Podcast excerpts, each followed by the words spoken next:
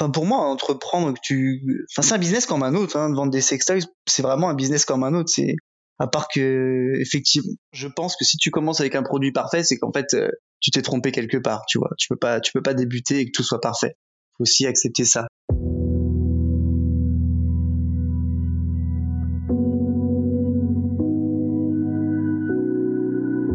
L'entrepreneuriat attire de plus en plus de candidats. On dit que le sexe a toujours fait vendre. Pourtant, rares sont les entrepreneuses et entrepreneurs à oser franchir le pas du milieu de la sexualité. Il y a plein de choses à faire pourtant. Éducation, nouveaux pornos, applications, contraception, sex toys et autres accessoires. Il y a même un mot dédié pour les startups mêlant technologie et sexualité, la sextech. Vous pouvez trouver beaucoup de podcasts très intéressants sur l'entrepreneuriat, beaucoup de podcasts sur la sexualité sous toutes ses formes, mais qu'en est-il des deux ensemble? Les entrepreneuses et entrepreneurs dans la sexualité et le plaisir existent pourtant, mais ils peinent parfois encore à se faire voir et entendre. Il y a encore sûrement plein de place à prendre dans ce milieu, alors qu'attendez-vous si cela vous intéresse? Parce que peu importe vos peurs, il faut oser, comme souvent, et là peut-être plus.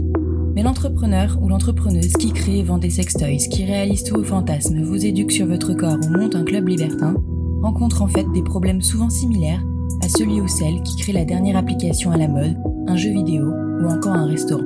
On verra quand même les quelques différences qu'il peut avoir.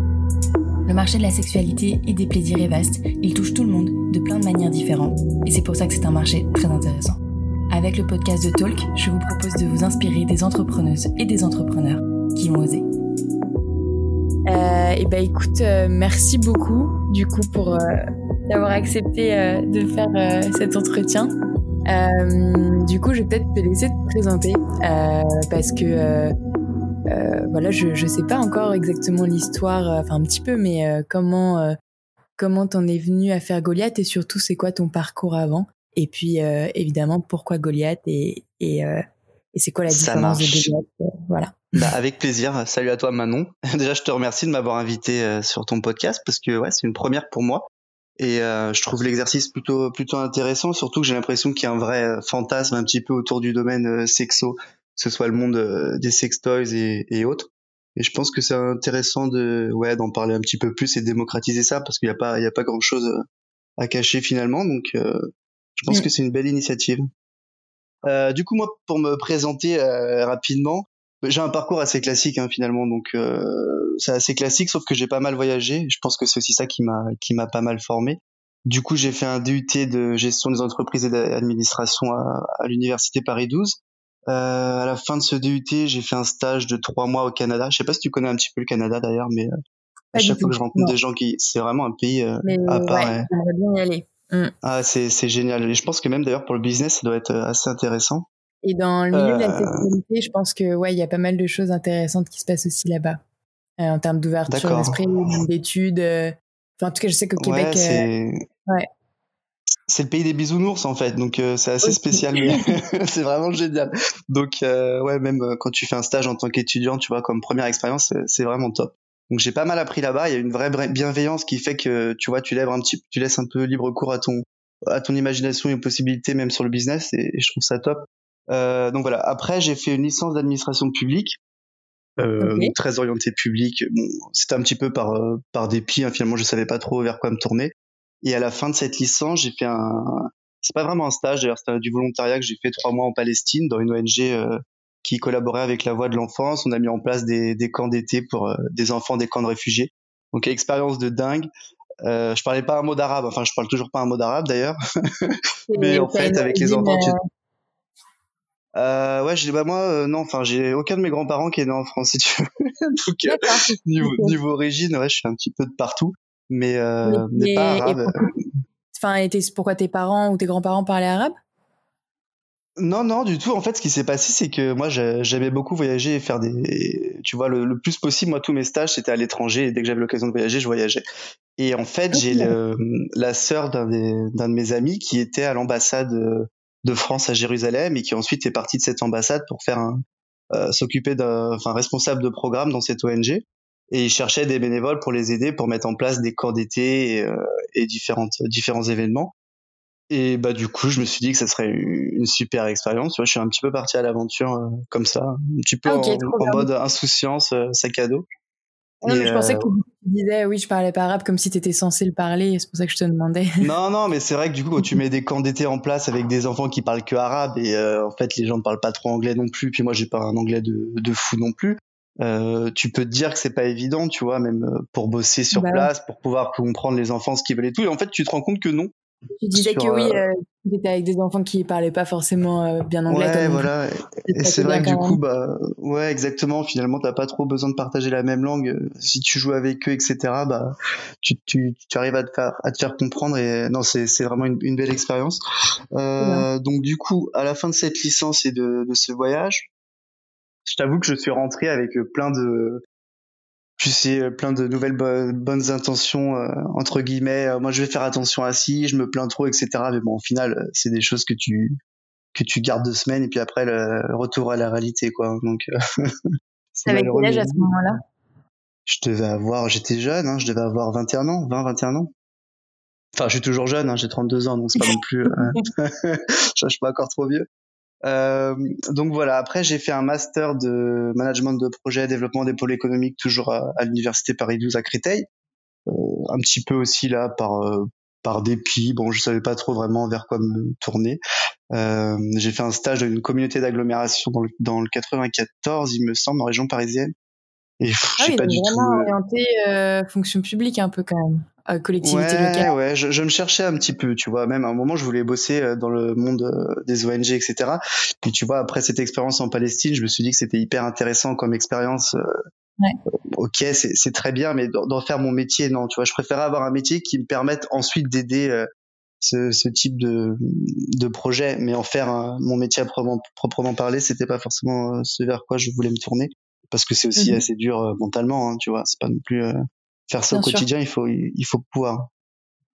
Euh, donc euh, donc voilà, j'ai fait ce stage, mais ça m'a pas trop plu. C'est très tout ce qui est public. Tu peux monter un projet et finalement un mois après, bah, tout repart de zéro parce qu'il y a un changement de politique, etc. Donc c'est un petit peu compliqué et frustrant. Euh, donc euh, bon, ça me correspondait pas. Donc ce que j'ai fait, c'est qu'à la fin de ce stage et à la fin du coup après obtention de mon diplôme, je suis parti trois mois aux États-Unis. Donc justement, il faut savoir qu'en fait toute la partie du côté de ma mère, qui donc son père était iranien et sa mère italienne, toute la partie iranienne est partie vivre à Los Angeles.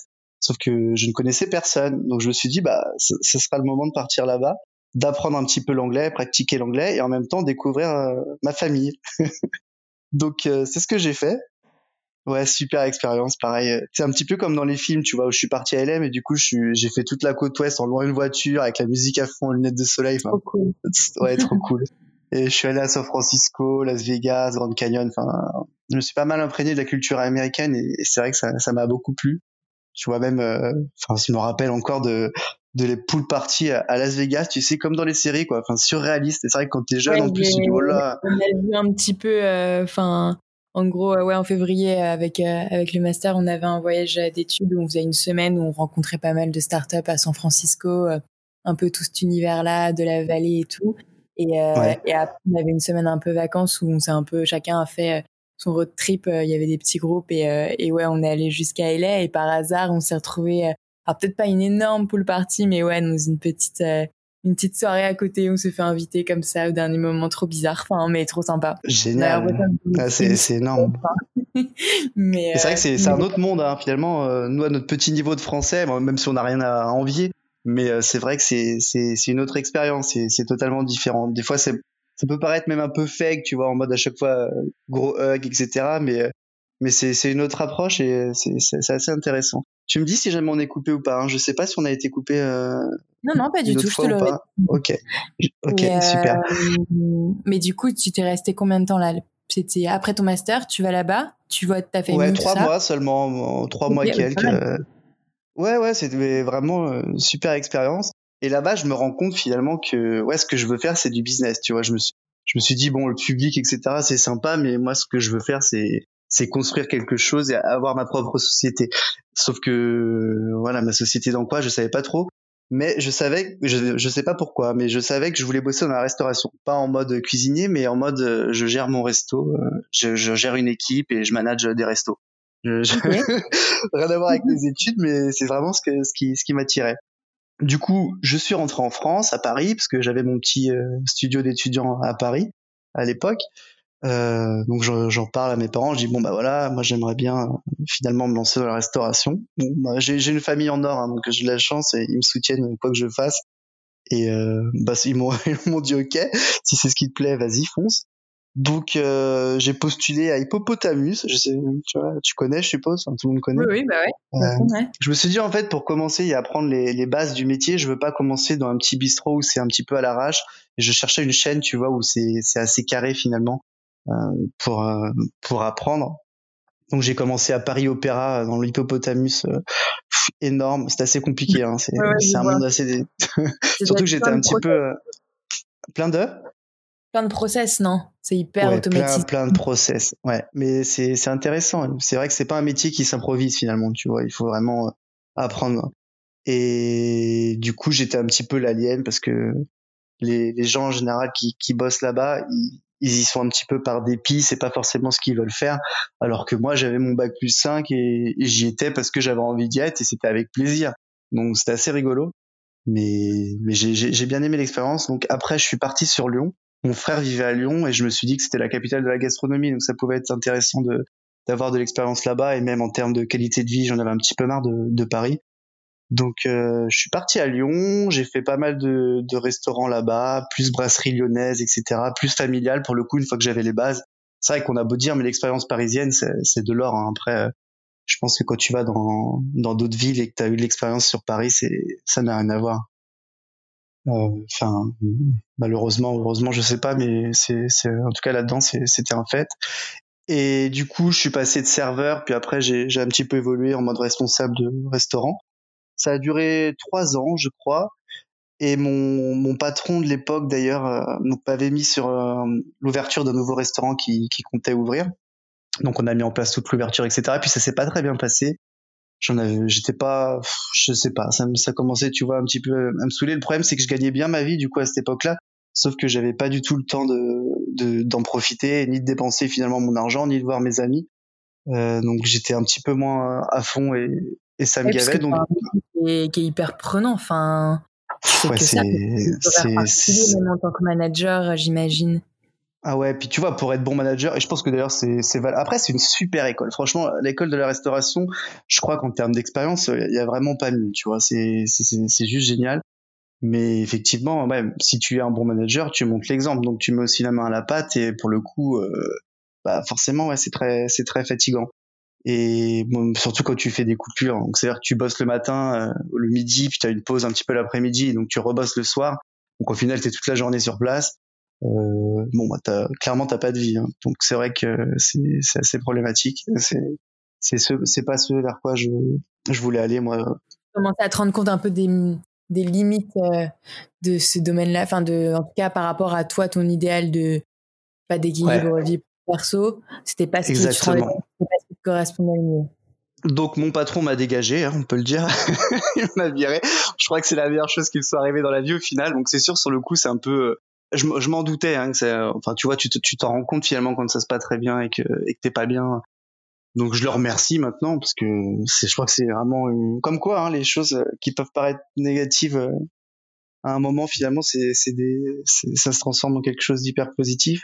Donc euh, voilà, j'ai arrêté la restauration, une dizaine de mois au chômage. Alors la grosse remise en question, j'étais un petit peu mal dans mes dans mes baskets. En plus, à l'époque, j'étais en coloc avec mon frère, qui est lui aussi d'ailleurs adorable, toujours à me soutenir. Mais c'est vrai que quand tu sais pas vraiment ce que toi tu veux faire, que as du mal à, te trouver et que tu te cherches, t'as pas forcément la tête à faire la fête. Ni à... C'est un petit, un petit peu compliqué. J'étais, j'étais pas très bien. Et un jour, il m'a envoyé une vidéo de, d'un mec qui s'était lancé sur le e-commerce. J'ai regardé un petit peu tout ça. Je me suis dit bon, pourquoi pas, approfondissons. Sauf que je ne savais pas vraiment euh, vers quel euh, domaine me, me tourner euh, quoi vendre. Moi, je voulais toujours créer ma société, vendre des produits, quelque chose, mais je savais pas quoi. J'ai failli, je me souviens à l'époque, j'ai failli euh, me lancer dans le dans le commerce de comment on appelle ça des powerbanks, tu sais, des batteries externes en fait, pour recharger ton téléphone, etc. Et je me souviens que j'avais cherché tous les fournisseurs aussi, je m'étais renseigné, puis c'était très compliqué, il y avait déjà pas mal de concurrence.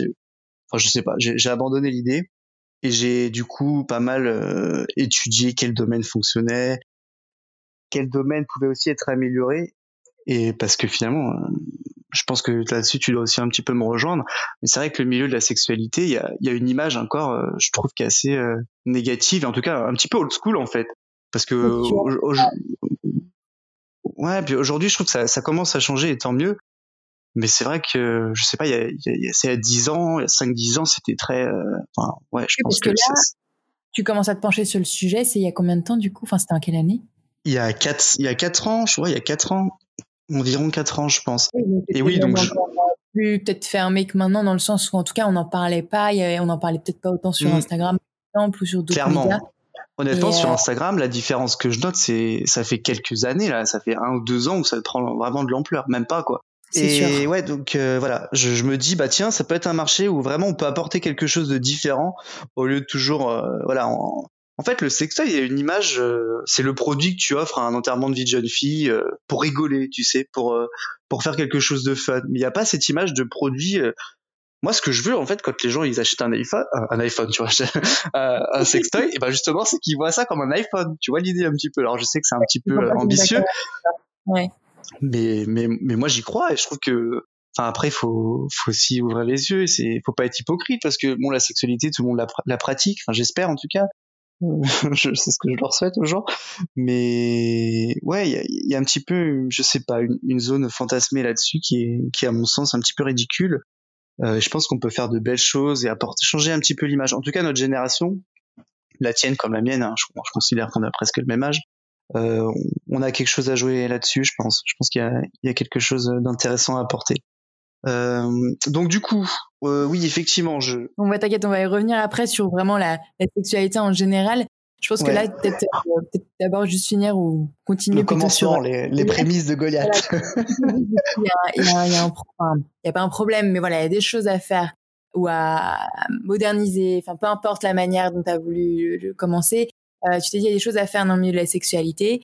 Et du coup, qu'est-ce que tu t'es dit? Parce qu'il y a, du coup, il y a des choses à faire, mais il y en a plein. Et pareil, il faut choisir, quoi. Là, là t'avais choisi le domaine, peut-être, mais après, c'est le quoi ou le quoi.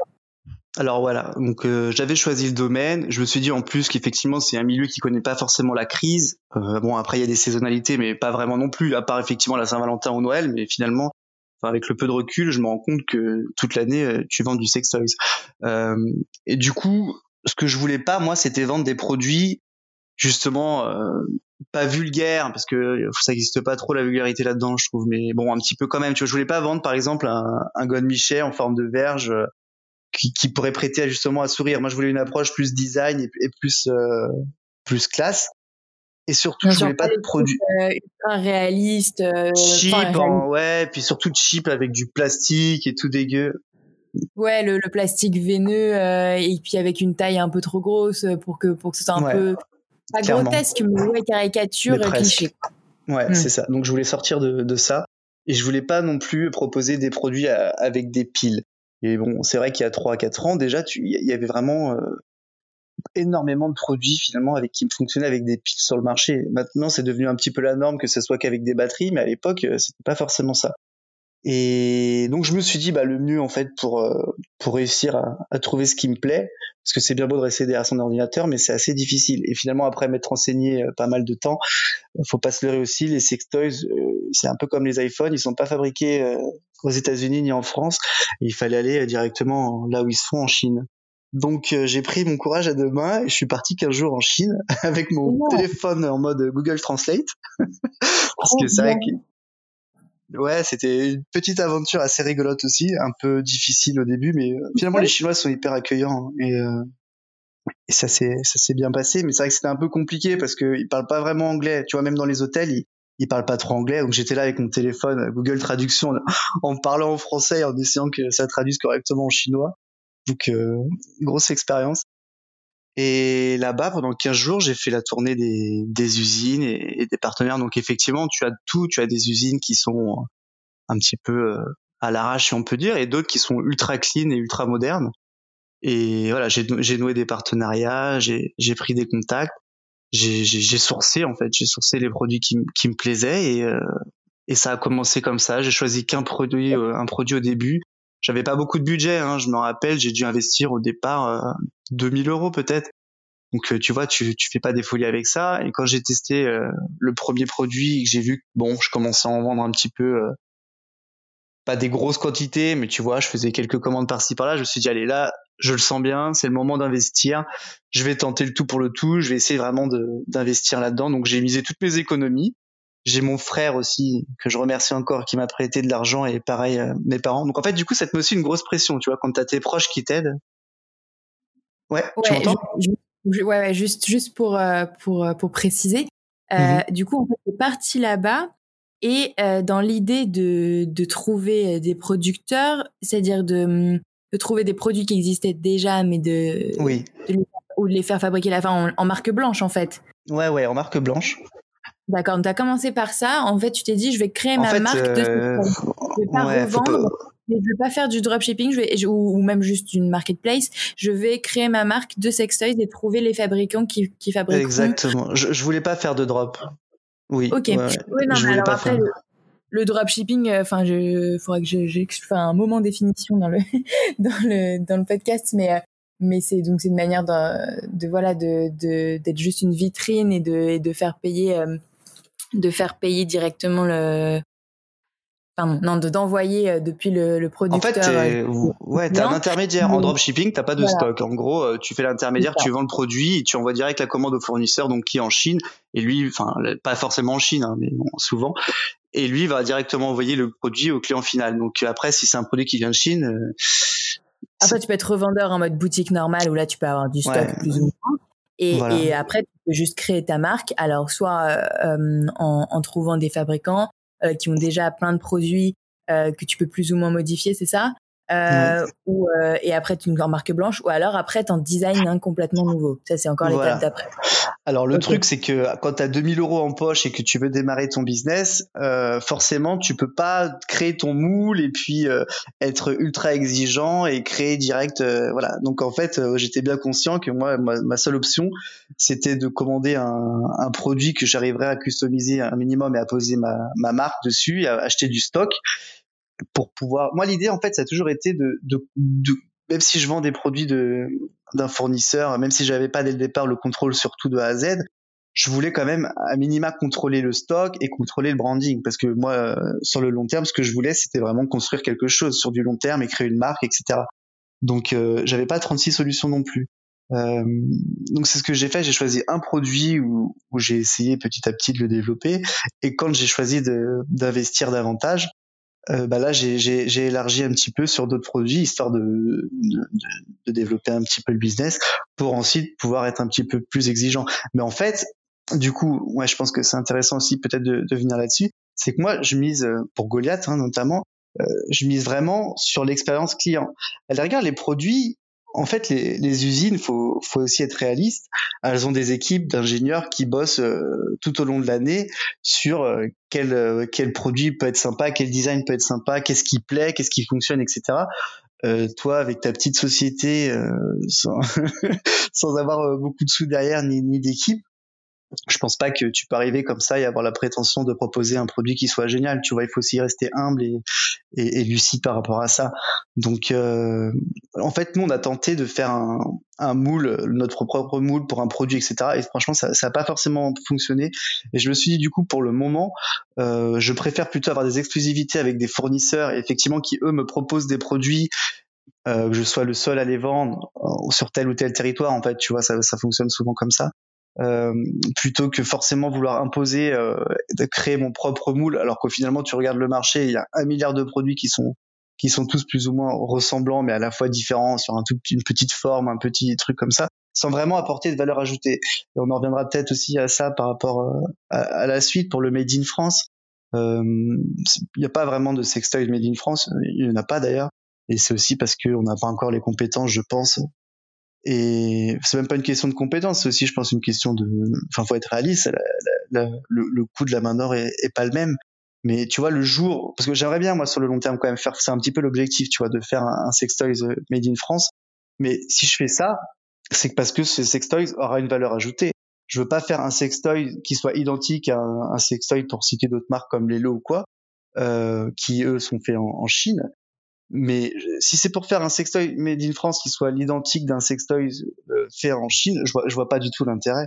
Euh, les iPhones, ils sont faits en Chine, ils sont pas plus merdiques que ça. il y a trop aussi de, de, de fantasmes et un aspect vraiment négatif autour de la Chine où tout le monde se dit oh là là c'est des produits qui viennent de Chine alors ils sont nuls. Bah non, je suis désolé, euh, non ils travaillent pas euh, plus mal que nous. C'est à toi de faire une bonne sélection et de et de correctement choisir tes partenaires. Après c'est comme tout, hein, que ce soit en France ou, ou d'autres pays d'Europe. Euh, enfin c'est mon avis. ouais, sur bien choisir ses produits. c'est vrai que moi, quand je suis tombée sur sur Goliath, sur le site et que j'ai vraiment regardé vos produits, euh, notamment euh, pour les produits, euh, les sex toys masculins. je trouvais qu'ils étaient vraiment différents. Ils étaient vraiment plus design que ce que j'ai pu voir avant. Euh, après, sans encore connaître voilà la, la, différence de sensations, etc. Puis de toute façon, c'est pas moi qui vais pouvoir tester, mais tu vois, c'est juste le ce design que vous avez choisi, bah, il était vraiment différenciant et, euh, et j'imagine que c'était fait ouais, exprès complètement. non, bah tu vois, t'as as, bien compris l'idée effectivement, et, et c'est du boulot hein, derrière de, de, trouver les bons fournisseurs et de bien choisir les produits et de demander quelques modifications, etc.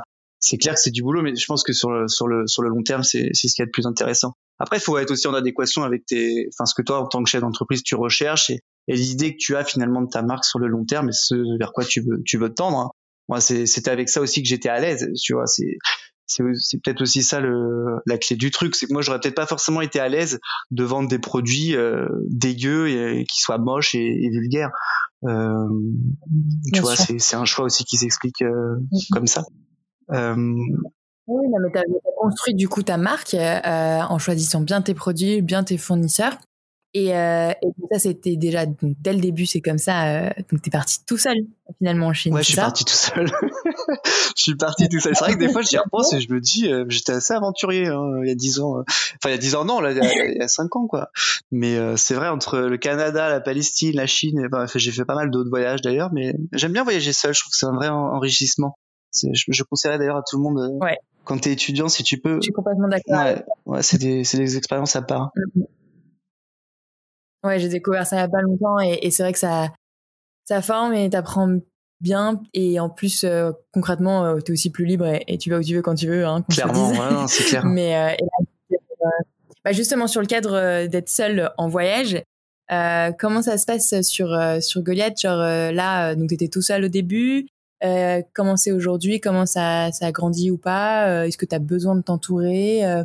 Comment euh, en termes de ressources humaines si je puis dire ouais, comment bien sûr. bah clairement oui tu as besoin de t'entourer. Alors qu'au début euh, je faisais un petit peu tout tout seul donc c'était c'était pas évident hein. tu aurais connu le site euh, au départ. Il y avait qu'un produit j'avais pas trop de budget donc je me rappelle c'était un freelance qui m'avait fait le site pour une somme dérisoire. Euh, c'était adorable d'ailleurs de sa part. Mais bon, bon, voilà, c'est comme ça. Hein. Tout, tout ne se fait pas en un jour. Il faut aussi accepter euh, le fait de ne pas pouvoir commencer avec un produit qui soit. D'ailleurs, je pense que si tu commences avec un produit parfait, c'est qu'en fait, euh, tu t'es trompé quelque part. Tu vois, tu peux pas, tu peux pas débuter et que tout soit parfait.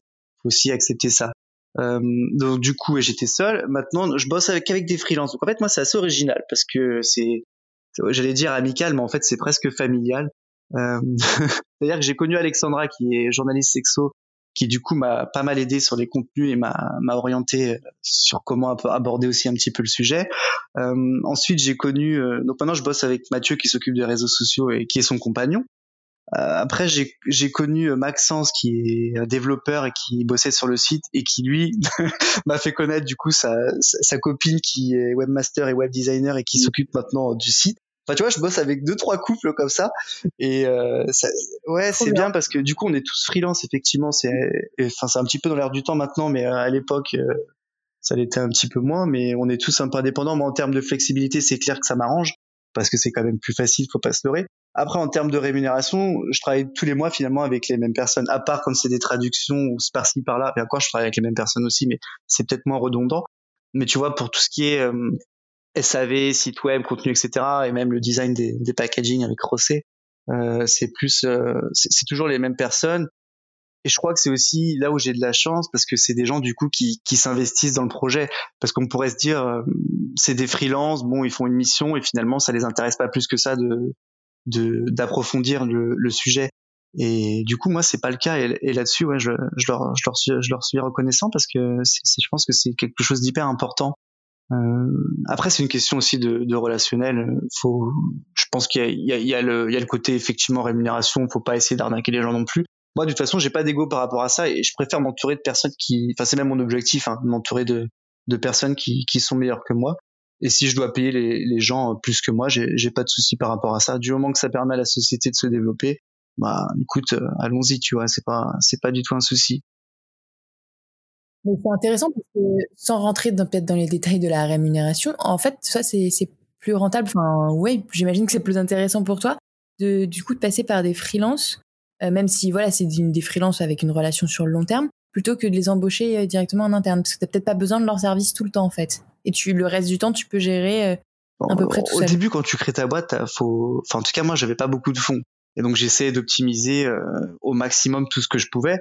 Et clairement, le fait de pas avoir de salarié que tu payes tous les mois c'est quelque chose de c'est une énorme économie parce que au départ tu as des besoins qui sont spécifiques. T'as pas besoin d'avoir quelqu'un à plein temps pour euh, pour euh, pour s'occuper de telle ou telle euh, mission. En général c'est des petits points par-ci par-là où effectivement le fait d'avoir juste à rémunérer une personne de temps en temps ça aide énormément maintenant c'est du récurrent parce que maintenant la société se développe et que je suis amené à, à faire des choses plus importantes donc effectivement c'est reste des freelances mais c'est c'est comme c'est presque comme des, des rémunérations euh, et c'est ce qui est intéressant. Mais tu vois, moi, je pense que j'ai, en tout cas, ma vision, c'est qu'on peut faire de grandes choses avec des petits moyens. Et en fait, c'est c'est vraiment ce que j'essaye de faire aussi. T'as pas forcément besoin d'un énorme budget parfois pour faire des choses qui qui soient géniales. Euh, J'allais dire de la débrouille, mais ça paraît presque péjoratif, mais bah c'est presque ça, quoi. euh, mais euh, je parle de même maintenant.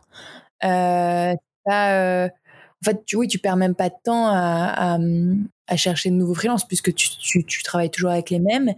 Et, euh, et voilà, t'as pas besoin de les embaucher en interne. Ou alors peut-être que tu passes, as pu passer par des stagiaires J'ai reçu des propositions de stagiaires, mais je, je me sens pas encore à la hauteur pour pouvoir être disponible suffisamment. Et alors, si tu prends un stagiaire, je pense qu'il faut aussi être là. Il faut qu'il soit une expérience enrichissante pour lui et que ça que ça en vaille le coup, que tu puisses vraiment du coup te, te dédier à ça. je pense que c'est de la transmission aussi et du coup, euh, voilà, prendre un stagiaire juste parce que ça coûte rien et qui, qui, qui va faire du travail que non, non je, je vois pas. Je vois... Oui, c'est ça qui me dérange beaucoup. Oui.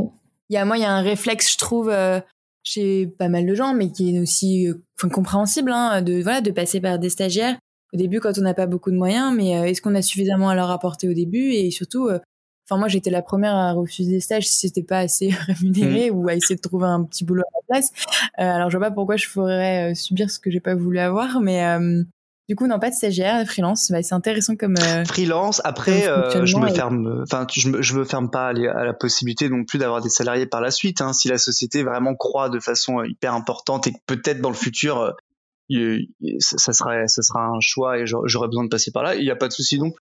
à l'heure actuelle, c'est pas nécessaire parce que effectivement, je pense qu'on est hyper efficace comme ça. Et en fait, honnêtement, d'ailleurs, ça, va, ça, serait intéressant de leur poser la question. Mais je pense que si tu posais la question aux personnes avec lesquelles je travaille, est-ce qu'elles aimeraient être salariées? Je crois qu'elles te répondraient que non, hein, qu'elles préfèrent garder leur liberté.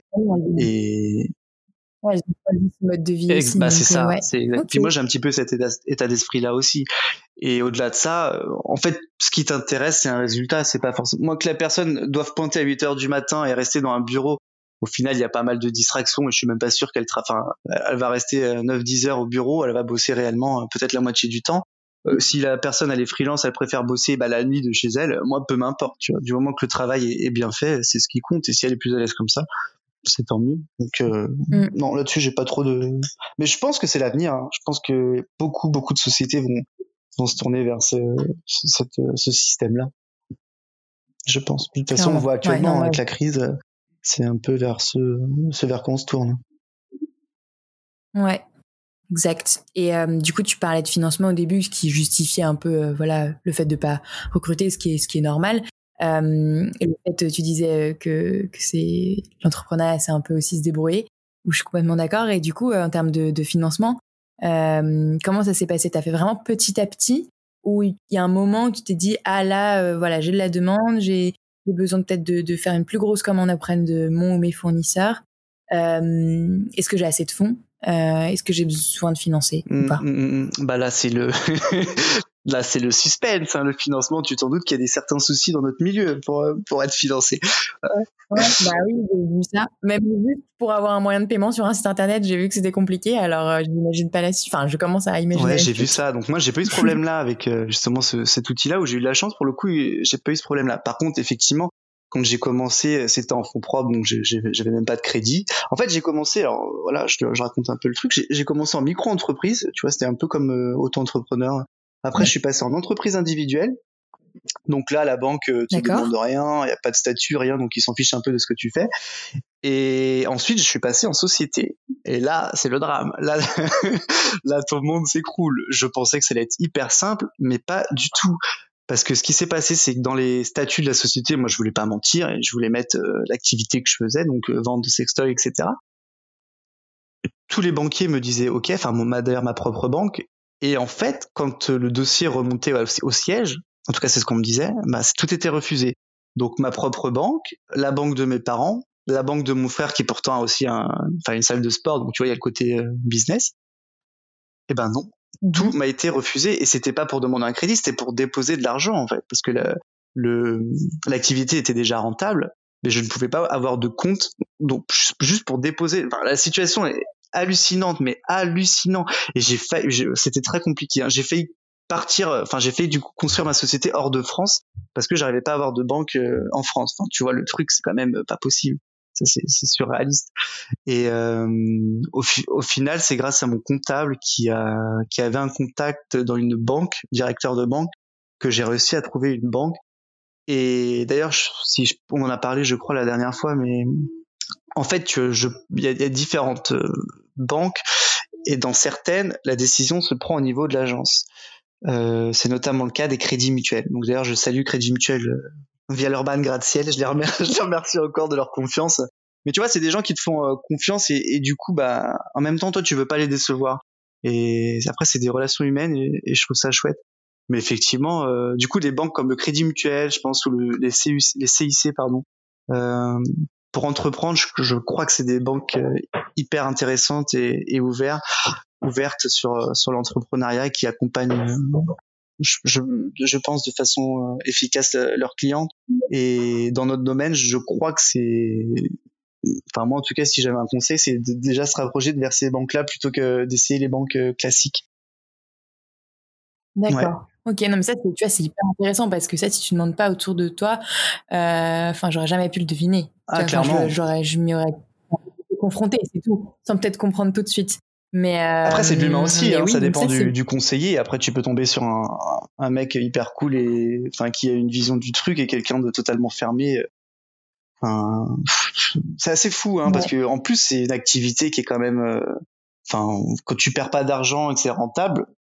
Je crois qu'il y a c'est pareil, c'est toujours l'image old school euh, parce qu'à une époque, il devait sûrement y avoir beaucoup de sex shops et je sais pas, c'était peut-être un petit peu bizarre euh, comment ça se passait là-dedans, mais maintenant c'est plus le cas.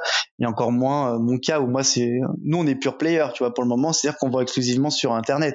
Donc je veux dire, tout est tracé. Il y a aucun, euh, enfin, le moindre centime, il est déclaré et tu vois tout. Il y a, y y a aucune ambiguïté en fait. Donc je ne comprends pas pourquoi il y a cette peur là. Enfin bon bref, ça reste encore un mystère. J'espère que ça évoluera un jour, mais 2020, il serait temps, quoi. C'est, c'est assez bizarre. Ouais, je suis complètement d'accord. Et euh, justement, euh, euh, enfin, c'est un peu lié. je me suis posé la question récemment sur, tu vois, j'étais en train de remplir les mentions légales sur mon site et et je me suis rendu compte que sur la plupart des, en tout cas en France, les, les sites qui vendent des sextoys ou des choses liées à la sexualité, mmh tant qu'il n'y a pas de, voilà, évidemment, tant qu'il n'y a pas de pornographie dessus, euh, ils demandent jamais la limite légale. En fait, on veut dire qu'on a le droit de vendre un. Bien sûr, c'est pas le but, mais euh, on a le droit de vendre un sex toy à n'importe qui à n'importe quel âge. Enfin, n'importe qui peut acheter euh, euh ce type de produit en ligne à n'importe quel âge. Il y a pas, on peut pas se faire embêter là-dessus. Je t'avoue que j'ai pas, j'ai pas forcément approfondi ce sujet-là, et je pense que ouais, ça serait intéressant de s'y pencher davantage, mais à, fortiori tant que t'as pas de de, de contenu euh, porno comme tu comme tu le dis. Je pense qu'il y a il doit pas y avoir énormément de contraintes. Enfin après c'est une question de morale et d'éthique aussi enfin. Ouais non mais bien sûr c'est pour ça moi je me suis vraiment posé la question genre est-ce que je dois mettre une mention là-dessus? Et j'ai vu certains sites qui mettaient des mentions en mode euh, bah non pas pour des mineurs euh, c'est vrai que nous, nous on l'a pas hein, ça d'ailleurs c'est vrai que tu soulèves quelque chose je, je crois que je me penche là-dessus. Je crois pas qu'il y ait de contraintes euh, après mais, euh, mais, mais après, euh, si tu as 17 ans, euh, c'est pas trop problématique. Par contre, si tu en as 13, oui, là, oui, c'est un problème. Mais enfin plus, mais c'est voilà, c'est c'est vrai. Je me suis posé la question si tu avais ouais, c'est intéressant. Non, j'ai mais après.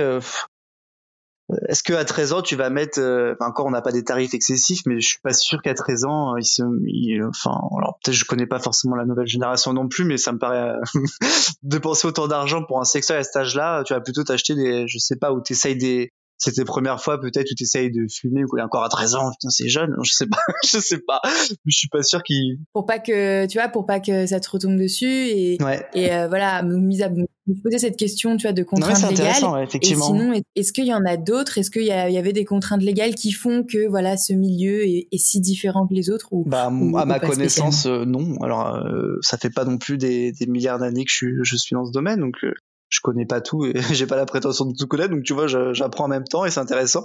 Euh, non enfin mais enfin c'est pas non plus enfin je veux dire dans ce cas euh, enfin tu vends pas du tabac quoi. En fait on vend du plaisir hein, c'est c'est pas non plus euh, c'est pas très risqué en soi je pense euh. donc euh, moi à part effectivement non mais je suis c'est sûr mais bon c'est plutôt une histoire voilà d'image de morale de mœurs et, mmh. et je me demandais si on pouvait avoir encore des contraintes comme ça juridiques peut-être pas à ma connaissance, mais peut-être. Hein, euh, ça serait peut-être intéressant d'approfondir, mais je vois pas. Et euh, ça fait un peu lien, mais euh, tu vois, ce qui m'a marqué sur ton site, outre le design et, et, et, forcément le, enfin le design des produits et du site, euh, c'était le fait que tu qu'il y ait marqué satisfait ou remboursé si vous n'aimez pas utiliser votre jouet nous le reprenons jusqu'à 15 jours après l'achat. Mais, mais comment tu fais ça en fait sur, ah euh, bah, sur ce type de produit? Ouais, en fait c'est même le cœur de de l'expérience client que je veux que je veux procurer à, à, la, à, notre communauté et à nos clients. Si tu veux, le produit est hyper intéressant. Évidemment, il faut choisir des bons produits mais moi je veux je veux pas m'arrêter à ça et je veux vraiment aller au-delà du produit je veux créer une super expérience client où quand la personne hésite ou que c'est son premier sextoy elle sait, sait pas trop quoi faire je veux qu'elle se dise bon bah si on achète un produit Goliath de toute façon quoi qu'il arrive on sera satisfait s'il y a un problème, on sera satisfait. S'il y a quoi que ce soit, on sera satisfait. Si je connais pas trop mon corps, bon bah de toute façon, ils proposent des formations qui sont gratuites dès que tu achètes un produit. Donc ça va m'aider aussi à connaître un petit peu euh, mon anatomie et sans, sans pression, sans rien, accepter le fait qu'il n'y a pas besoin de courir vers l'orgasme, que que voilà, c'est cool, tu vois, qu'il y a un rapport à la sexualité qui est, qui est cool, il n'y a pas besoin de, de, se prendre la tête ni de faire une compétition. Et du coup, le SAV, ça fait partie de tout ça, ça fait partie de l'expérience client que, que je veux proposer.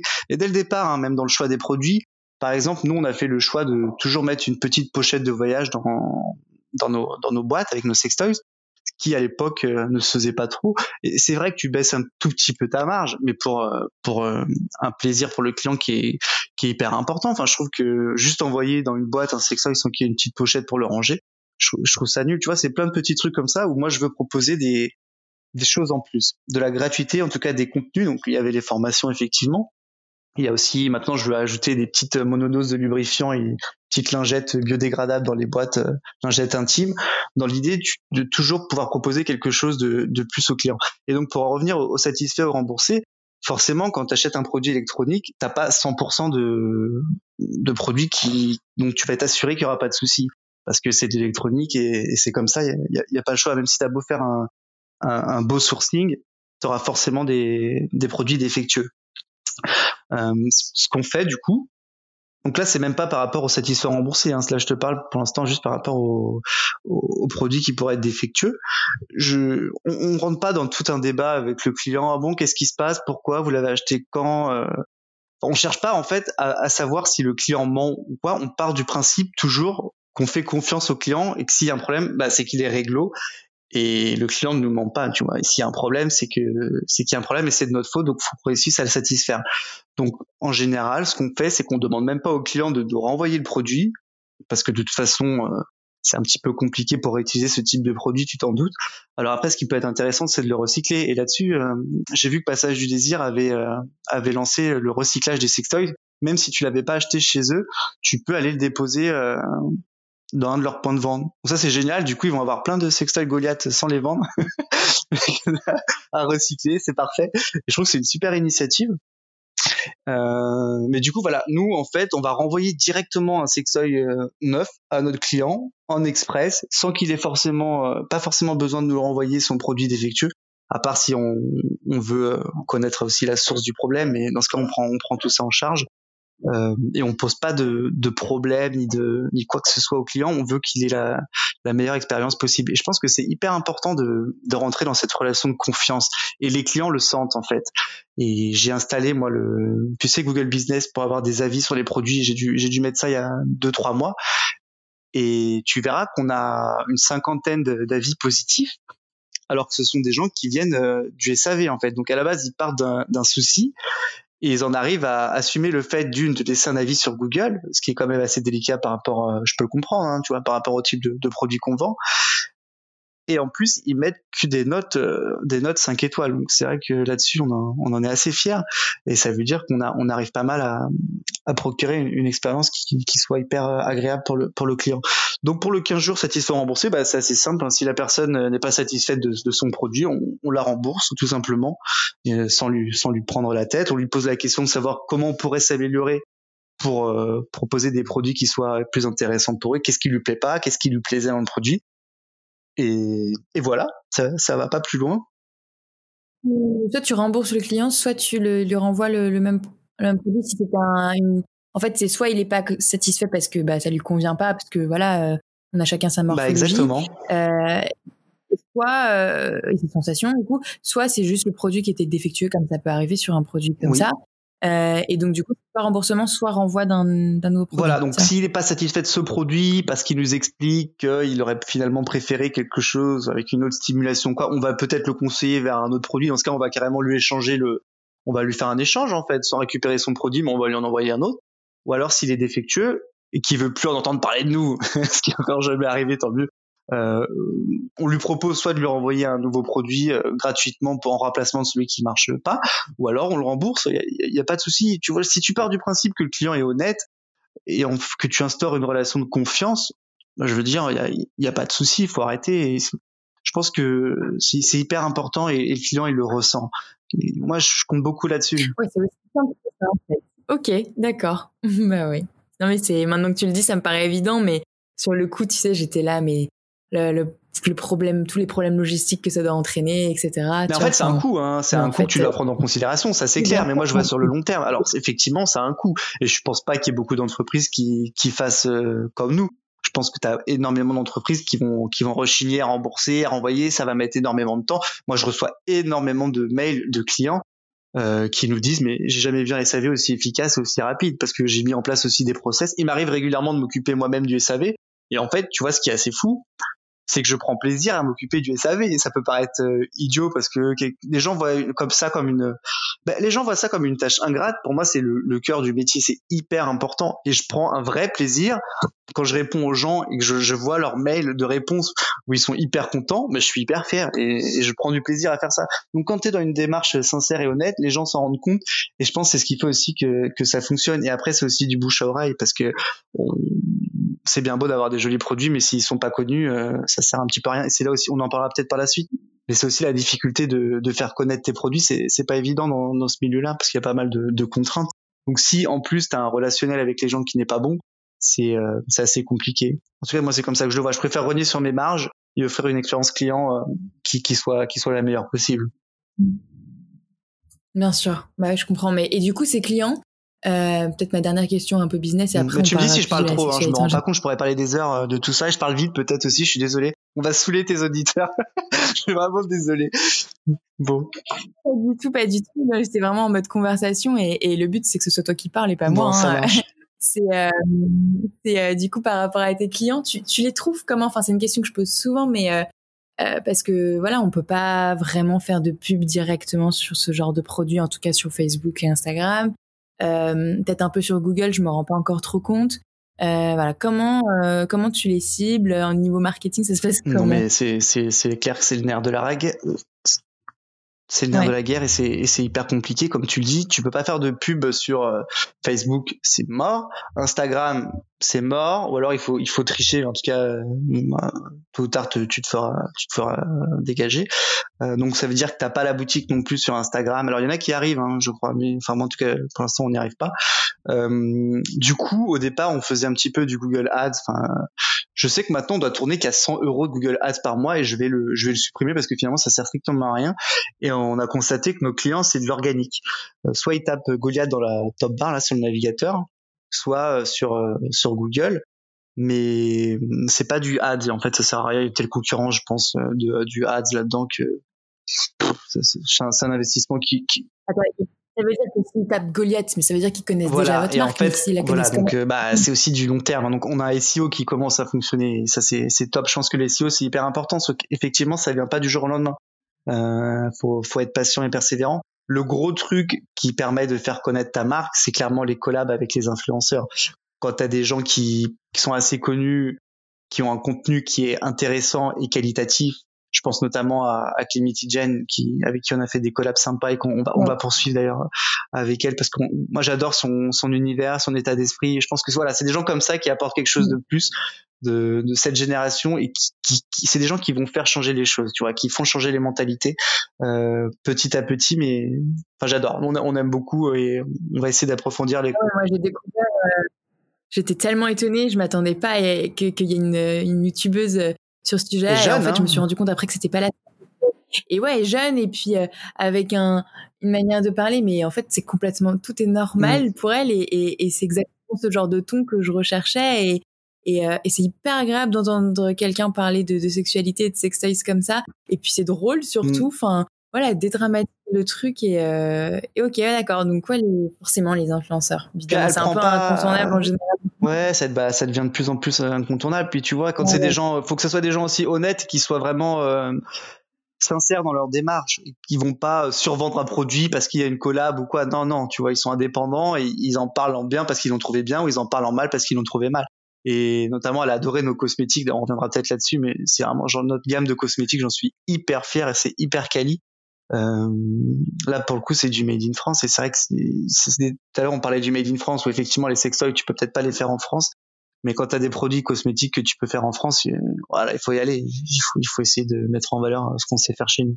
Euh, donc oui, pour euh, pas s'éloigner du sujet, euh, influenceur, clairement, je pense que c'est c'est c'est un gros gros plus. Et voilà, quand tu fais des, du bon service après-vente, que tu as un bon relationnel, je pense aussi, malgré tout, de, avoir après, ce sera mon rôle hein, de, de, plus parler de ma société. Euh, c'est vrai que participer à des podcasts, à des rencontres, à se mettre un peu plus en avant. Alors moi, là-bas, je suis timide, ça, ça s'entend peut-être pas trop, mais je suis, je préfère bosser dans l'ombre que me mettre en avant. Mais je commence à réaliser que, en fait, en tant que chef entreprise, d'entreprise, je crois que tu dois aussi, euh, d'une manière ou d'une autre, te, te, mettre un petit peu en avant. J'adore parler de mon business et tout, tu vois, avec des, avec des amis. Euh, faut que j'arrête de dire, tu vois, d'ailleurs, je, je me répète. Mais bref, j'adore parler de mon, mon business avec des amis. Mais après, prendre la parole en public et de façon plus euh, officielle, euh, je suis pas encore hyper à l'aise avec ça, mais ça va venir petit à petit. Donc voilà. Je... Après, c'est pas obligé de trouver des moyens détournés de le faire, je pense, mais mmh. Mais oui, euh, le problème ou pas d'ailleurs, mais c'est c'est justement un peu la, la, suite de mes questions. Euh, euh, c'est euh, quand tu quand tu enfin si tu commences à faire la promotion de ton entreprise à travers ta personne, euh, est-ce que tu vas être capable, est-ce que tu vas vouloir, t'es pas du tout obligé, hein, mais de parler de toi. Enfin en tout cas surtout dans le milieu de la sexualité, est-ce que tu vas pas prendre le risque de, de, de qu'on te pose des questions personnelles? Auquel cas est-ce que tu as envie d'y répondre ou pas? Et et puis, euh, et puis aussi peut-être, euh, alors là, j'ai pas l'impression que c'est ton cas, mais euh, que ta famille, tes amis vont accepter que tu vas que tu mettes ton image en avant? Est-ce que tu vas pas avoir d'autres problèmes en interne? Mmh. Voilà. Est-ce que c'est des questions que tu te poses? Est-ce que c'est le problème que tu penses que tu vas avoir ou pas du tout? Non, bah alors effectivement, moi je te l'ai dit dès le départ, euh, j'ai la chance d'avoir une famille qui soit géniale et des amis d'enfance que j'embrasse au passage aussi, qui, qui sont géniaux. Donc euh, là-dessus, non. En fait, euh, au-delà du produit en lui-même euh, et du domaine dans lequel je me suis lancé, donc sexo, sex toys, je pense que là où j'ai eu de la chance, c'est que ma famille et mes amis, au-delà même de croire dans telle ou telle activité, ils croyaient en moi, tu vois, et ils, m'ont soutenu dès le départ parce qu'ils vraiment ils, se sont dit que j'allais réussir dans peu importe ce que j'allais faire. Donc c'est ça aussi qui fait qui fait toute la différence. Après, euh, enfin pour moi entreprendre tu enfin c'est un business comme un autre hein, de vendre des sextoys c'est vraiment un business comme un autre c'est à part que effectivement ça l'est pour toi ça l'est pour moi ça l'est pour la plupart euh, enfin pas mal de gens qui peuvent nous entourer ou les gens que j'ai pu en, interroger pour ce podcast mais ça l'était pas forcément pour ta famille. Tu t'es pas posé de questions en mode est-ce qu'ils vont comprendre ce que je fais? S'ils vont voir ça comme un, un vrai bah, J'ai dû me la poser cinq minutes avant que je leur en parle de, je leur parle de mon projet. Et puis, vu qu'on me parle beaucoup, que j'en, aurais parlé, j'en ai parlé très rapidement, il n'y a, pas eu de souci là-dessus.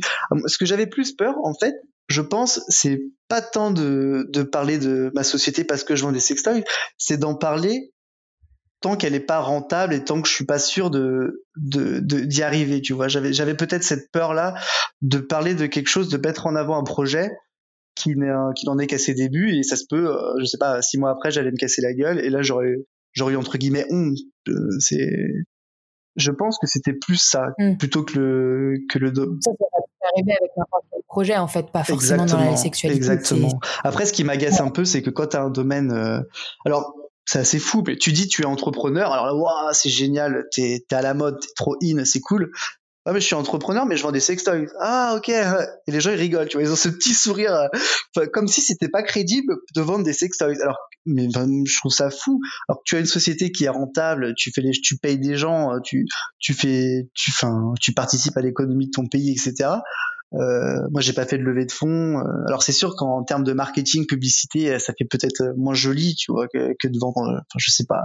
Mais euh, je, je, je, ne comprends pas. Donc, ça fait peut-être moins joli mais il y a cette image un petit peu négative ou presque c'est euh, c'est pas condescendant mais enfin, c'est très spécial et, et, difficile à expliquer je pense que on peut pas forcément s'en rendre compte tant qu'on a on n'est pas entrepreneur dans ce milieu où les gens te perçoivent d'une façon où c'est plus avec un petit sourire, t'es un petit peu moins crédible. Bon après, euh, je t'avoue que je, je, m'en moque un peu. Hein. Moi, ce qui m'importe, c'est que ma société fonctionne et, et soit rentable. Après, c'est de l'ego, tout ça. C'est sûr, ça fait plaisir quand tu es un petit peu reconnu mais tant que t'as tes proches qui te soutiennent et qui sont contents avec toi, tu vois que ça fonctionne.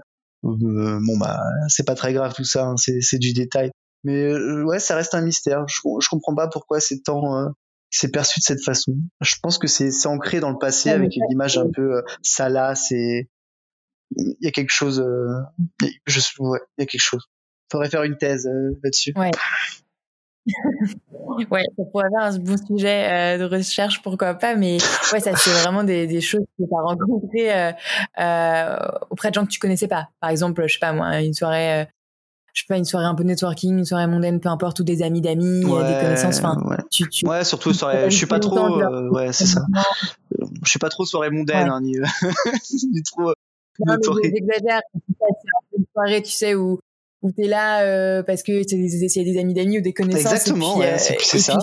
Soirée d'amis. Euh, la première question, c'est et puis quand tu dis ce que tu fais ou qu'est-ce que tu fais maintenant, et il faut, faut à chaque fois que qu'on parle de toi là, ça part dans un speech et il faut que tu justifies quoi. Après les après les gens sont bien sont bienveillants quand même parce que ça fait sourire. Donc finalement ça devient le sujet de la soirée. Et, et bon c'est rigolo. Moi j'ai aucun souci à répondre aux questions et voilà, les gens ne sont pas sont pas euh, sont pas malveillants par rapport à ce sujet-là. En tout cas, j'ai jamais eu de soucis. Euh, j'ai rencontré personne euh, depuis Dibon qui m'a dit oh, c'est dégueu ce que tu fais.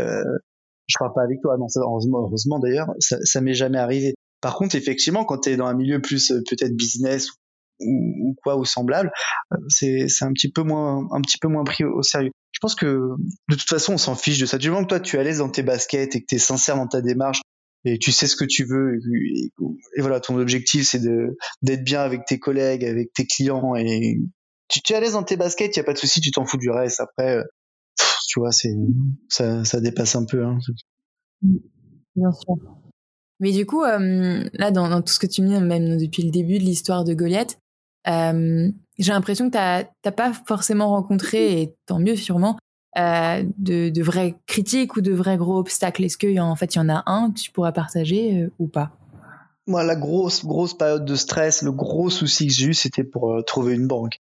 Après, dans dans le dans le dans le business en lui-même, de grosses critiques ou quoi, je j'ai rien qui me vient. Non, Pardon? Oui, de critiques ou problèmes ou tu vois obstacles, mais donc du coup c'est vrai il y avait la banque, t'en as parlé. Ouais, j'ai la banque et sinon non après je pense que c'est c'est des soucis d'entrepreneur, peu importe le domaine d'activité, on rencontre un peu tous euh, les mêmes soucis, comment se développer, trouver des bons partenaires, que ce soit des fournisseurs ou même des gens avec lesquels tu vas travailler, comment vendre tes produits. Donc moi le gros obstacle effectivement c'est faire connaître tes produits. encore aujourd'hui je trouve qu'on fait des produits merveilleux et notamment toute notre gamme de cosmétiques. Je pense qu'elle est inégalée en termes de qualité. D'ailleurs, je crois pas que tu aies une marque française qui soit certifiée bio et qui soit en plus vegan. Que ce soit en France, il faudrait que je me renseigne même plus dans le, dans le monde, mais se développer. Euh, je, enfin, je connais, euh, je sais pas si elle, j'ai une marque en tête que j'interroge bientôt, mais je sais pas si elle va partir sur le vegan. Mais en tout cas, euh, en produit 100% naturel, ouais. Euh, donc sûrement certifié bio. Euh, mais mais en mode jusqu'à ce que ce soit certifié vegan, je sais pas. Pas forcément certifié, mais je veux dire que tu sois que, que ça soit vegan. Euh, c'est tellement, il y a beaucoup de contraintes, tu vois, mais c'est toi après qui te, les, qui te les met aussi ces contraintes. Moi, je voulais un produit, des produits made in France, euh, parce que j'estime qu'en cosmétique on est bon et qu'on a tout ce qu'il faut en France. Pourquoi ne pas le faire en France? Euh, à, partir de là, toi, tu te mets des contraintes et je trouve que c'est, enfin, c'est toi qui, qui t'impose ça. C'est normal quand tu veux, quand tu veux proposer quelque chose de, de qualité, il faut aussi, euh, il faut aussi s'en donner, s'en donner les moyens. C'était quoi ta question, pardon J'ai pas. Là, du coup, juste rapidement pour euh, quand même un peu, un peu plus parler de ces produits cosmétiques. Euh, tu fais euh, du coup des huiles de massage, du lubrifiant, il me semble. Gel orgasmique, lubrifiant, ouais, huile de massage, etc. D'ailleurs, j'ai écouté tous tes podcasts avant qu'on fasse le, le nôtre, et c'est vrai que avais, tu avais une, je crois que c'était la la personne qui a lancé les baumes euh, soins vulve, non, qui disait il y a aucun cosmétique, euh, lubrifiant, etc. Euh, qui soit de qualité, qui soit certifié. Et je me suis dit bah voilà, comme quoi on n'a pas on n'a pas encore euh, suffisamment bien bossé parce que bon c'est récent aussi, mais notre gamme de produits elle, est pas assez connue alors qu'on a des produits de fou et ils sont ils sont ils sont pas connus et c'est ça la grosse difficulté c'est t'as beau faire des beaux produits s'ils sont pas connus des gens bah ça sert à rien quoi. Donc, euh, ok, ouais. Euh, non, mais c'est vrai que c'est un des premiers sites que je vois où, où vous proposez ce type de produit-là et, et en bio. C'était compliqué. Hein. à, la base, j'ai débuté avec des produits euh, lubrifiants. Excuse-moi hein, si je te coupe, juste pour, pour finir là-dessus. Si ça, par rapport au, à cette gamme-là, au début, je voulais vendre un lubrifiant et un nettoyant classique. Finalement, c'est ce que j'ai fait pendant quelques temps. Et je me suis vite rendu compte que qu'on pouvait aller plus loin. Donc là, j'ai dû chercher des labos qui puissent me faire toute cette gamme certifiée bio. Là, été beaucoup, beaucoup plus compliqué. C'est très compliqué, c'est des gros investissements. Et pareil, c'est une question de toujours de rencontre. J'ai fait une super belle rencontre avec euh, Marie-Laure, qui du coup ça, gère un petit laboratoire artisanal dans le Jura. Qui, on a vraiment bien matché. Elle a des super idées, etc. Vraiment, j'ai rencontré cette personne, et je me suis dit bah voilà là on va pouvoir quelque chose on va pouvoir faire quelque chose d'hyper intéressant mais c'est clair que ça a mis un an que c'est un gros gros investissement euh, en plus les cosmétiques nous on vend tout sur internet. Et les cosmétiques c'est quelque chose où, où les gens ont besoin de de palper de, de voir le produit. Donc c'est plus dur à vendre sur internet. C'est pour ça qu'on a fait une exclu avec euh, Passage du désir pour vendre nos nos cosmétiques dans leur boutique. Euh, mais pareil moi cette gamme là je veux je veux pas la vendre euh, je, la destine plutôt à des, à des magasins euh, bio type Biocoop et compagnie. Alors ça va être difficile, je pense, parce qu'ils ont ils sont peut-être pas encore assez à l'aise euh, par rapport à, ce type de produit dans leur rayon. Je pense qu'il y, y, a un vrai marché, il y a un vrai potentiel, et je, pense sincèrement qu'il y aura une vraie demande. Euh, voilà, ça sera à nous de les mmh. faire connaître et de les aborder d'une façon peut-être euh, adapté, plus adapté à leur euh, business. Mais je pense pas qu'on vendra cette gamme-là dans des dans des sex shops, etc. Pour moi, c'est un petit peu terminé tout ça, même si si j'ai rien contre eux. Je pense qu'il faut aller maintenant vers une image qui soit plus cohérente et on est en 2020, quoi. C'est ou de toute façon, euh, que ce soit un sextoys ou les sextoys ou, ou des lubrifiants ou des huiles de massage euh, avec une, une avisée érotique, euh, il faudrait qu'on puisse les trouver dans n'importe quel magasin. Enfin, Clairement. que ce soit pas un magasin spécialisé. Clairement. Donc voilà, c'est vraiment une super gamme. J'en suis. Je, je, voulais. On a les sextoys qui sont faits en Chine et c'est vrai que c'est un petit peu embêtant parce qu'on est tous à fond sur le made in France et on, aimerait bien quand même faire local. Et bon, c'était important pour moi de faire les cosmétiques au niveau local comme comme les aphrodisiaques qu'on va bientôt refaire. Euh, mais à côté de ça, ça t'empêche pas non plus aussi. Euh, on peut peut-être y revenir, mais par exemple, tu sais que tu pollues en faisant importer de la marchandise en Chine, bah, rien ne t'empêche d'optimiser les choses de façon à, à, à, à, économiser par exemple ton empreinte carbone, à utiliser moins l'avion mais plus le maritime. Euh, nous par exemple, on participe, je sais pas si tu connais Reforest Action. Hmm, ça me dit quelque chose, mais là. C'est un peu un truc participatif où tu choisis où est-ce que tu peux planter des arbres pour soutenir des projets de, de, réhabilitation de la faune, etc. Notamment en France, mais aussi à l'international. Et tu, tu, choisis le nombre d'arbres que tu peux planter à tel endroit. Tu as un vrai suivi. Tu vois le l'empreinte carbone, euh, les abris pour animaux, le, le, temps de travail, etc. que tu que tu permets de créer. Euh, rien ne t'y oblige, mais je trouve ça hyper intéressant. Quand tu es sincère dans ta démarche, je pense que, que ça fonctionne et tu peux aussi euh, faire des, des, actions comme celle-ci. Alors tout n'est pas parfait, mais bon, c'est à toi aussi d'essayer de faire au maximum c'est un petit peu comme ça que je le vois, mais, mais bon, voilà. Ok. Mais clairement, hmm. faut aller un peu voilà au-delà et, et, ta vision de ton entreprise, c'est elle n'est pas forcément que liée à la sexualité, c'est aussi la manière dont. Ah, c'est sexualité, c'est un business comme un autre. Hein. Si toi tu veux le rendre plus euh, normal entre guillemets, bah, c'est aussi à, nous de faire en sorte de de prendre les, les bonnes actions. Enfin, je, je pense. Hein.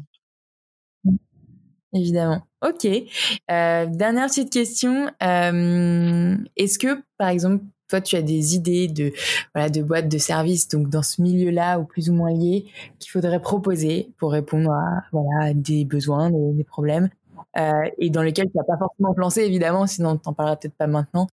mais euh, où voilà, tu trouves qu'il y a un manque bah, je suis, pour donner des idées aux gens. Et... Ouais, moi je suis déjà pas mal, je suis déjà pas mal focus sur le développement de ma boîte, donc je t'avoue que les idées, après j'en ai quand même pas mal en tête, mais euh, il y a une idée notamment, euh, tu sais, t'as beaucoup d'idées, mais en fait euh, tu te couches avec l'idée, puis le lendemain tu te réveilles, tu dis ouais c'était c'était débile comme idée. Ça m'arrive très souvent. Hein, je suis pas forcément en fait. Voilà, t'as peut-être plus envie de la développer toi, mais bon, elle traîne quand même dans ta tête et euh, je sais pas. Ouais, il y avait surtout une idée que j'avais pas mal approfondie et c'est assez amusant parce que du coup, alors c'était une idée de box sexo. Je trouve qu'il y, y, a un marché là-dedans. Euh, le marché de la, de la box a un business model qui est hyper intéressant parce que tu, tu encaisses les sous avant de finalement la récurrence. Ouais, puis tu, tu, encaisses les sous, donc tu vends ta box, mais la personne ne le reçoit que le mois d'après.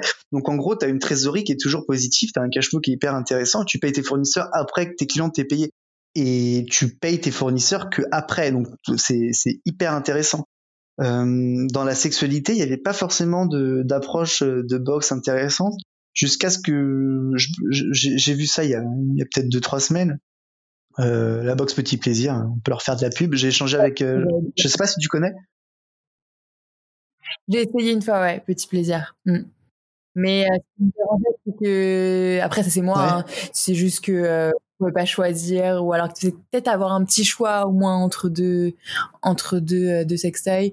Euh, mais après ça permet de découvrir plein de trucs. Donc ça dépend de sa démarche. Et clairement je pense que bah, ça marche. Enfin ça fait un moment qu'ils sont là je pense j'ai l'impression. Ben non ça fait enfin ça doit faire un an. Ouais alors justement c'est pour ça que c'est intéressant que tu m'en parles. C'est rigolo. J'ai échangé avec lui il y a quelques jours parce que euh, ils, vont faire une collab avec euh, je sais pas si je peux en parler bon j'en parle.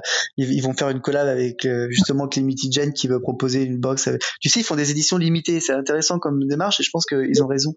Euh, ils font des éditions limitées avec différents influenceurs et ils en ont fait une avec aussi. Pardon? Ils en ont fait une avec Jouissance Club tu sais ce compte Instagram oui oui, oui exactement. Ouais. Et donc, ils vont en faire une avec euh, Jen et elle, elle aimerait bien proposer, je crois, notre huile de massage euh, dans la box. Donc, j'ai été amené à échanger avec lui.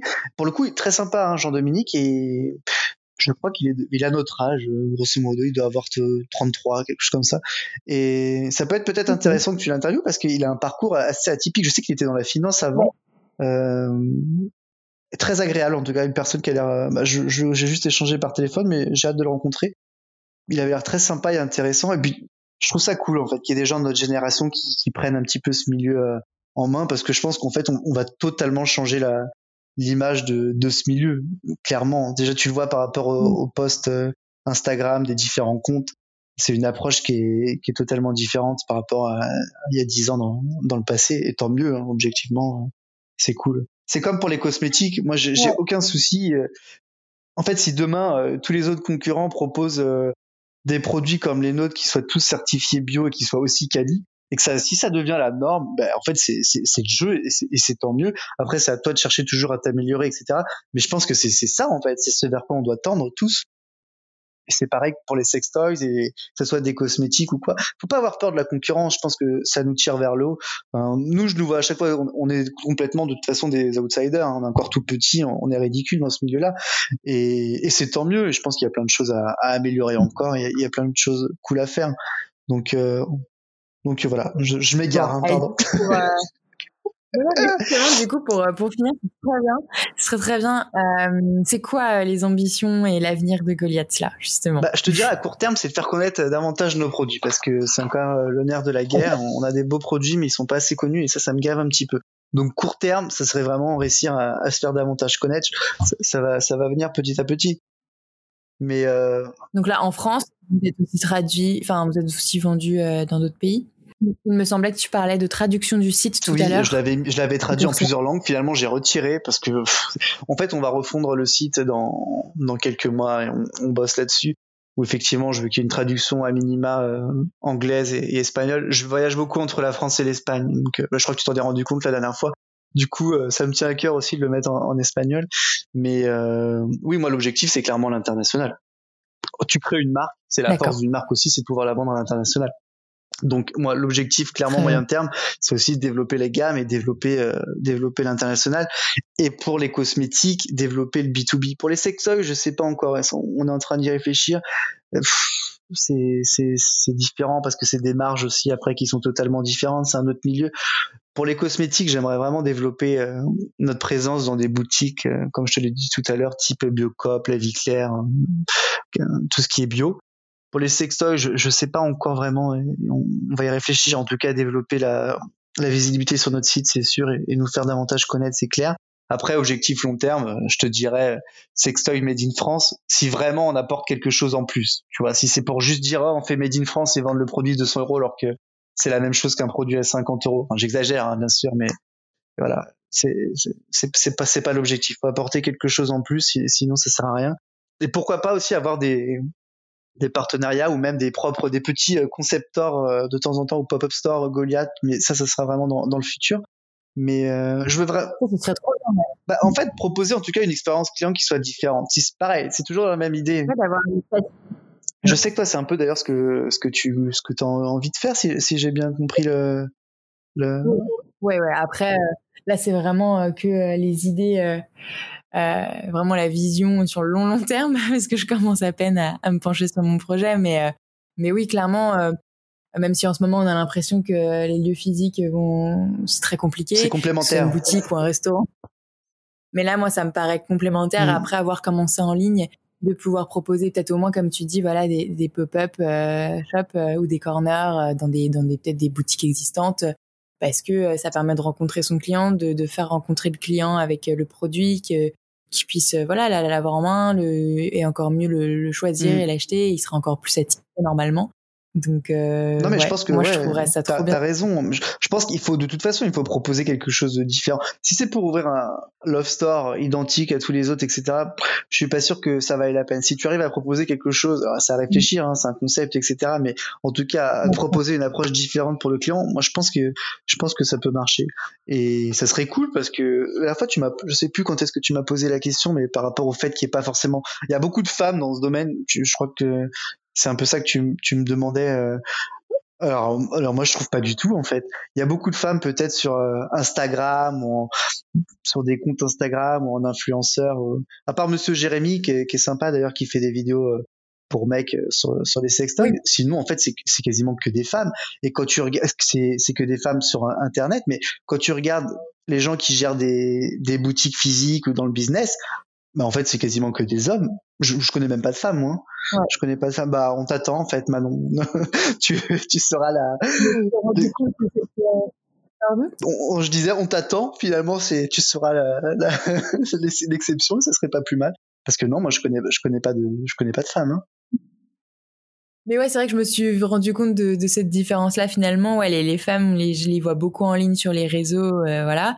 Et, et en fait, après, quand tu vas voir des des boîtes euh, peut-être en, en, physique ou, ou peut-être plus anciennes. Moi, j'avais l'impression qu'il y avait peut-être une question de génération. Oui, c'est possible. Euh, mais bon, après, il n'y a pas de règles là-dessus. Euh, la preuve, c'est qu'on, voilà, à quelques années près, euh, on fait à peu près partie de la même génération et, mm. et tu, toi, as commencé en ligne et t'es présent en ligne et, et voilà. Donc, il n'y a pas que toi finalement, mais, mais c'est vrai qu'au premier abord, tu vois, les premières recherches que je faisais, les premiers comptes ou boutiques sur lesquels je tombais ou même du coup influenceuse, voilà, bah, j'avais l'impression que c'était énormément de femmes et euh, je me suis dit est-ce que c'est parce qu'on on ose plus en parler parce qu'on a plus envie que ça change?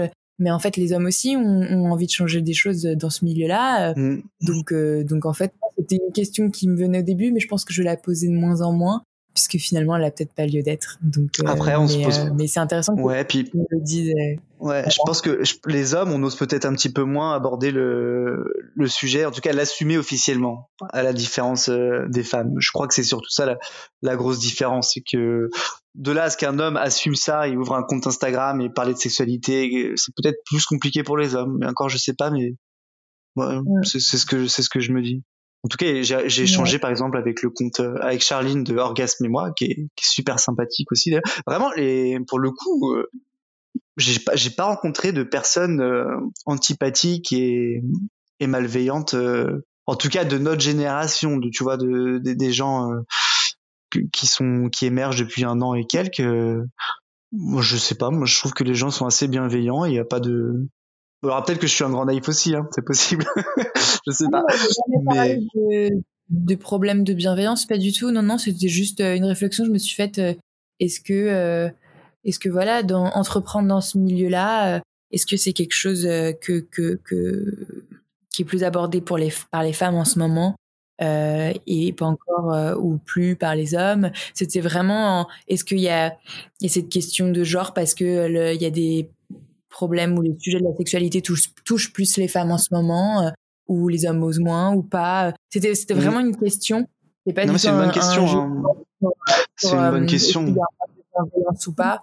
Euh, mm. Après, c'est possible que partout. Euh, je pense que puisque c'est un milieu comme un autre, et, bah, on, rencontrera des personnes qui nous qui nous déplairont forcément, mais, mm.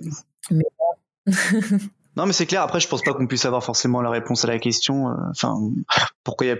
c'est pour moi, c'est que ça soit, enfin, c'est le milieu sexo, mais euh, c'est en fait la question qui se pose, c'est surtout l'entrepreneuriat. Et moi, c'est surtout ça qui m'intéresse. Alors, effectivement, maintenant, j'adore, j'adore ce que je fais et je trouve ça super cool. Mais euh, au début, quand je me suis lancé, je connaissais pas forcément ce domaine. Et ce qui m'intéressait, c'était aussi surtout l'entrepreneuriat et tout ce qui va avec, les échanges avec les gens, la logistique, le marketing, la gestion, enfin, tu vois, apprendre, euh, apprendre le métier d'entrepreneur parce que finalement c'est presque un métier. Euh, que ça soit sexo ou pas, il y a pas de, c'est pas réservé ni aux femmes ni aux hommes. Alors peut-être qu'il y a, y a plus d'hommes aussi finalement qui entreprennent que de femmes. C'est, c'est peut-être un fait aussi. Donc forcément, bah, dans le domaine euh, ah ouais, sexo. Pour le coup, je pense y a, là pour le coup il y a des chiffres et il y a clairement un sujet. Euh, mm. Après voilà, dans la sexualité, je sais pas si c'est avéré ou pas, mais mais donc du coup, ouais pour le Enfin, il y a normalement il y a moins de femmes qui entreprennent en général, mais par contre j'avais l'impression qu'elles étaient plus présentes dans la sexualité. Donc euh, voilà. Mais euh, mais dans tous les cas, euh, si c'est un sujet qui peut encourager les femmes comme les hommes. Eh ben allons-y, clairement, il y a de la place pour tout le monde, c'est clair. Il faut pas, il faut pas avoir. Non, mais vraiment, je le pense. Hein, voilà. Mm. Mais voilà, je vais pas t'embêter trop longtemps, enfin plus longtemps non plus. Euh, mais en tout cas, euh, je pense que j'aurai d'autres questions qui, qui viendront euh, plus tard ou qui me reviendront. Euh, mais, mais je suis très contente d'avoir pu échanger sur tous ces sujets-là avec toi. Ah, c'est moi. Et j'espère que, que, voilà, tu, tu vas pouvoir me tenir au courant que je vais voir les évolutions de Goliath. Et, et en tout cas, voilà, je vais essayer d'en parler au maximum autour de moi. Bah, c'est très gentil Manon. Je te remercie de m'avoir invité. C'était une première expérience euh, hyper enrichissante. J'espère qu'on n'a pas trop saoulé tes auditeurs et qu'ils auront appris euh, ou pas euh, quelques, quelques trucs. Mais en tout cas, c'était top. Je te remercie beaucoup. Et puis, comme tu dis, on reste en contact et ce sera vraiment avec grand plaisir. Ouais, Merci bah, d'avoir écouté Morgane. J'espère que cette conversation avec Morgane de Goliath vous a autant plu qu'à moi. Vous pouvez retrouver tous ces sextoys vraiment design et originaux de même que ses cosmétiques, lubrifiants stimulants et huiles de massage bio et made in France sur son site internet goliath.com. Le lien est en bio. En ce qui concerne Talk Podcast, je me répète, mais ça serait super si vous pouviez le partager autour de vous et surtout vous abonner et mettre des petites étoiles sur Apple Podcast. Il est également disponible sur la plupart des autres plateformes comme Spotify, Deezer et SoundCloud et maintenant YouTube. N'oubliez pas également de suivre le compte Instagram let's.talk avec un Q à la fin. Merci et à la semaine prochaine.